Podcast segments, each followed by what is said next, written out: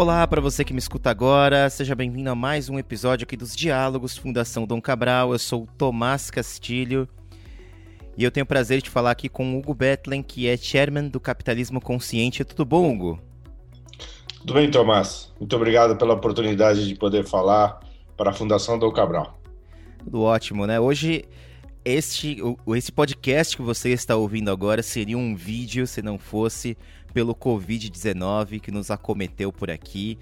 É, mas acredito que vai dar tudo certo aqui. O pessoal já está cuidando bastante da própria saúde.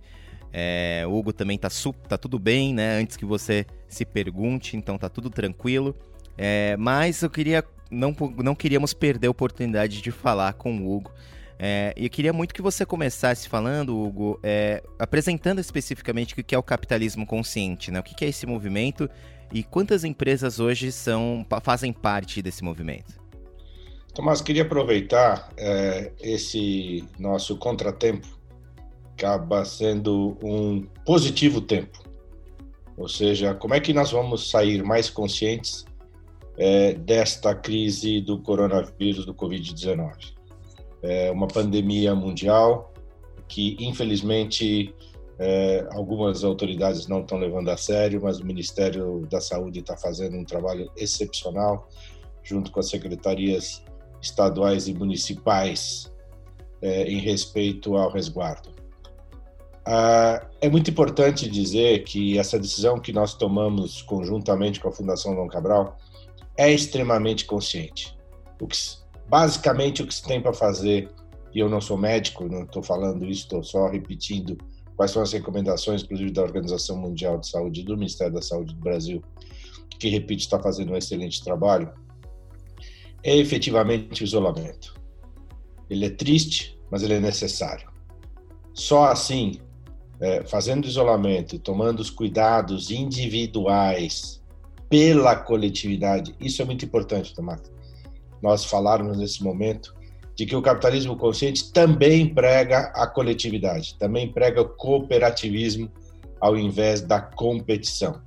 Então, aqui o que nós temos que fazer é lavar as mãos constantemente, da forma que está indicada, não levar a mão ao rosto, é, evitar os contatos é, que nós brasileiros sempre gostamos beijo, abraço, é, aperto de mão.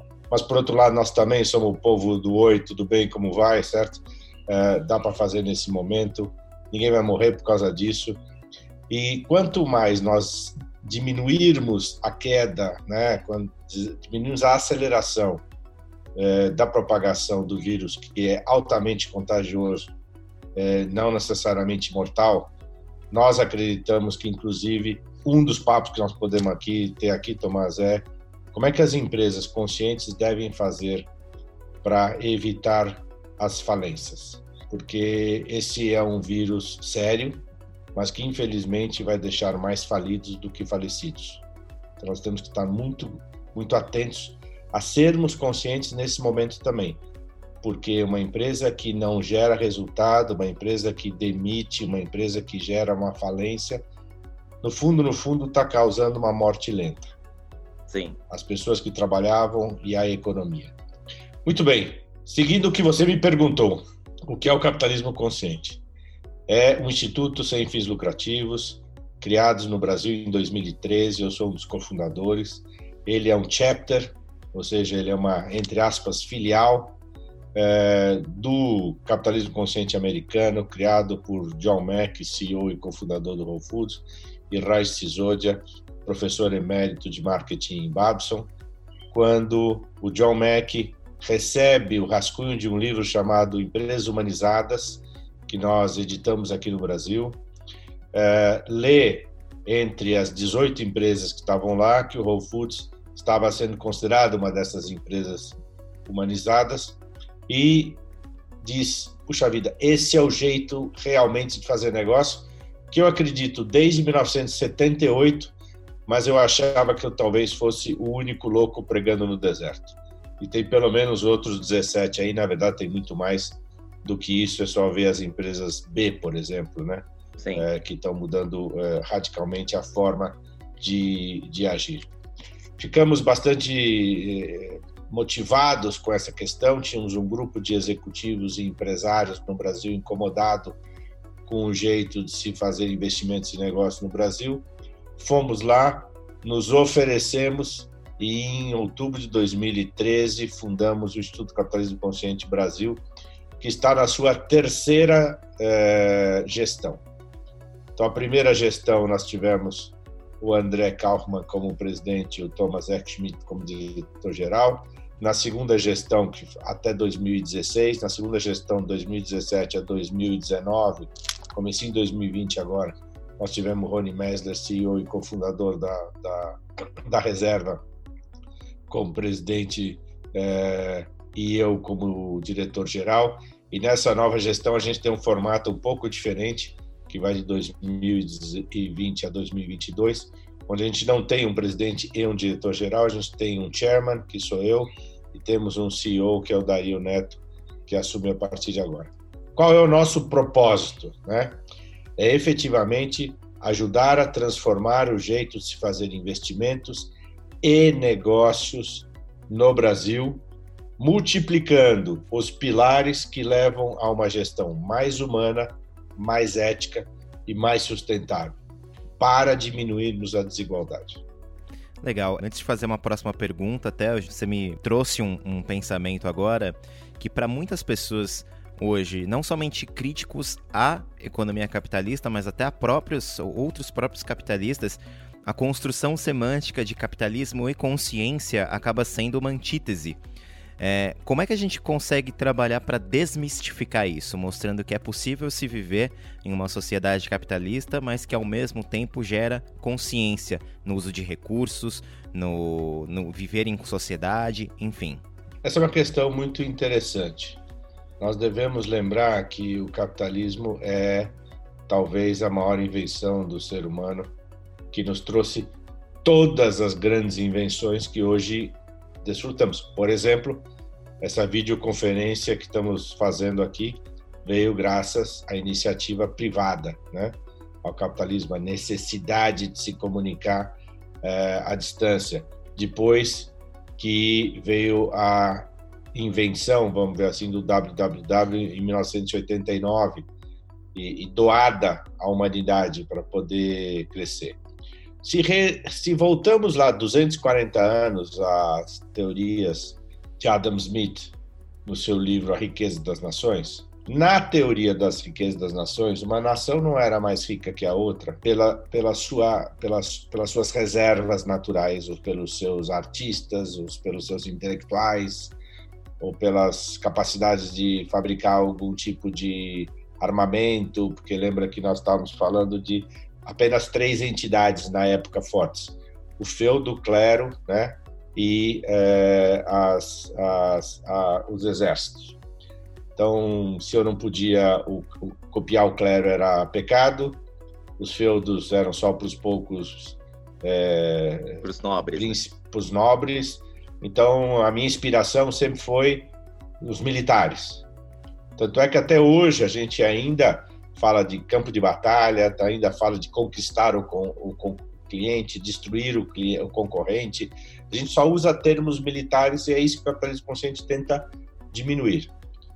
Eu diria que nós tivemos fases no capitalismo que fizeram com que o modelo capitalismo somado à consciência fosse praticamente incoerente. Os primeiros anos do capitalismo que, por outro lado, gerou uma tremenda oportunidade para muitas pessoas, foi muito violento, porque foi um capitalismo onde as pessoas tinham alguma oportunidade. Lembrar que durante 100 anos, mais ou menos, depois da criação do capitalismo, ainda a escravidão é, existiu no mundo. Ser capitalista era usar as pessoas, né? E esse termo, usar recursos humanos, continua até hoje né? Eu não deveria usar recursos humanos, eu deveria cuidar dos meus recursos humanos, né? Eu não deveria cuidar das coisas, eu deveria usar as coisas, né? Existe uma inversão nessa questão.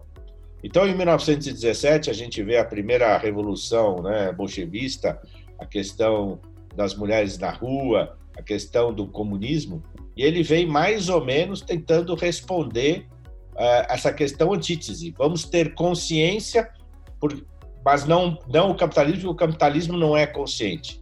E vimos que os modelos comunistas e socialistas chegam a ser mais inconscientes ainda que os modelos capitalistas. Então, como encontrar este balanço?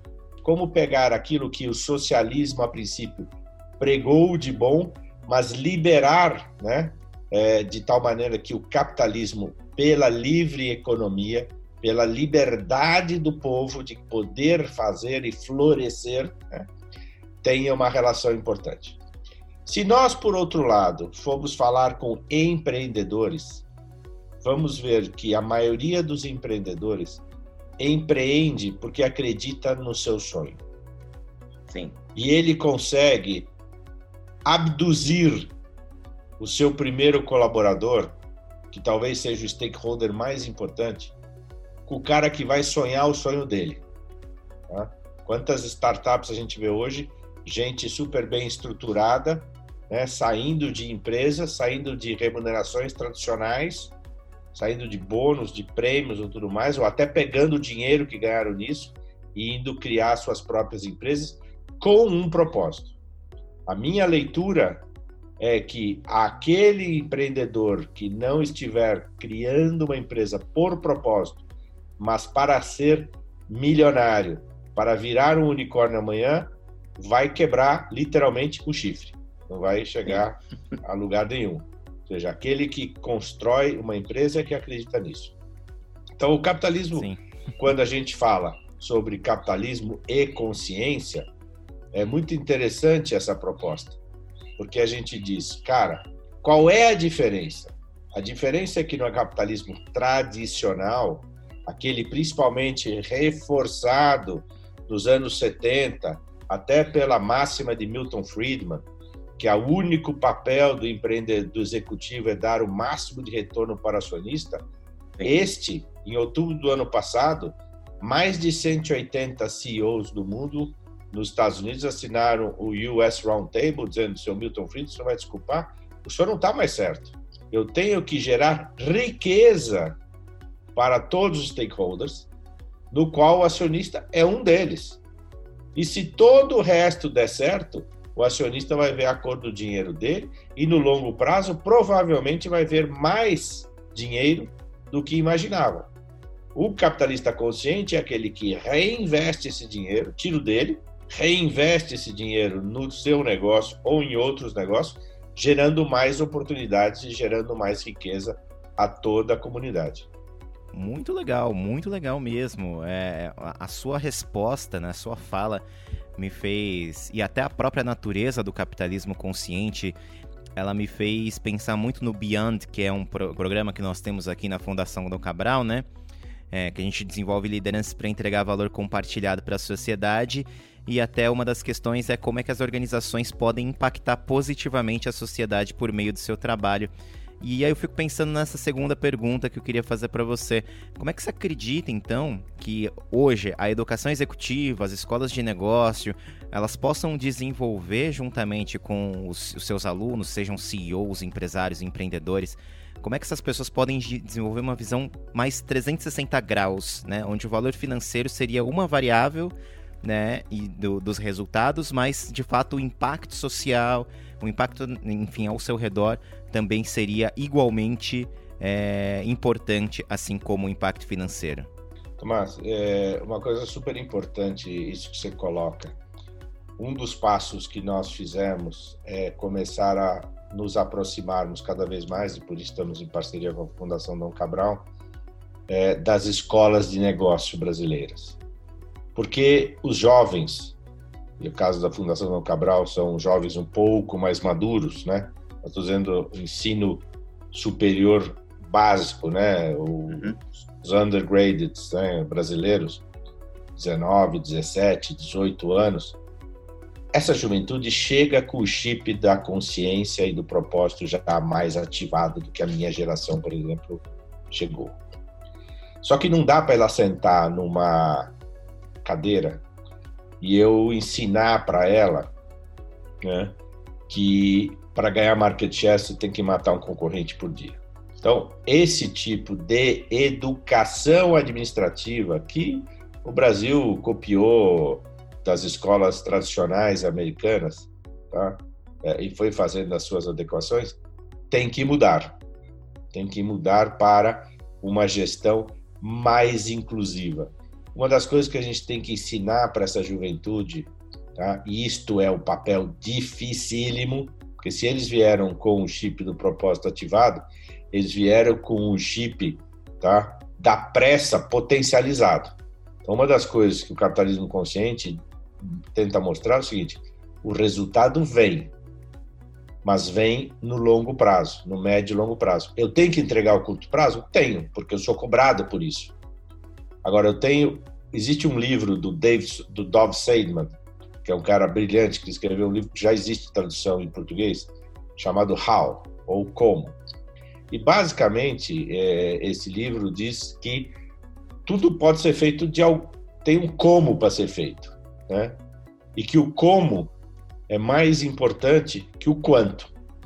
E para mim, eu acho que Lava Jato, Brumadinho é, e outras questões aí explicam um pouco que essas, essas empresas ou essas pessoas estavam olhando muito mais o quanto do que o como. Como tanto faz.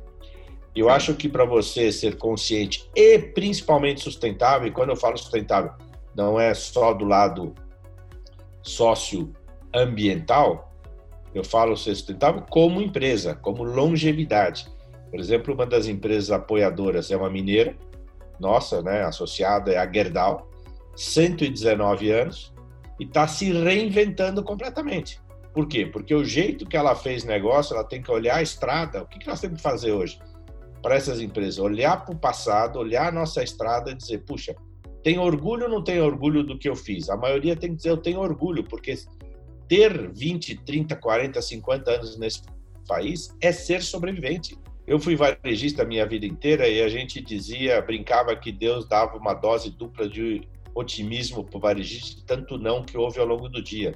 Mas eu tenho o prazer de expandir isso a todo empreendedor e empresário brasileiro. Né? A, a, a nossa estrutura burocrática nos dá um não a cada dia. Nós somos o centésimo, septagésimo, quinto país do mundo mais difícil de fazer negócios. Agora, não dá para dar jeitinho. Se você escolheu empreender aqui, jogue o jogo. Veja o momento do longo prazo.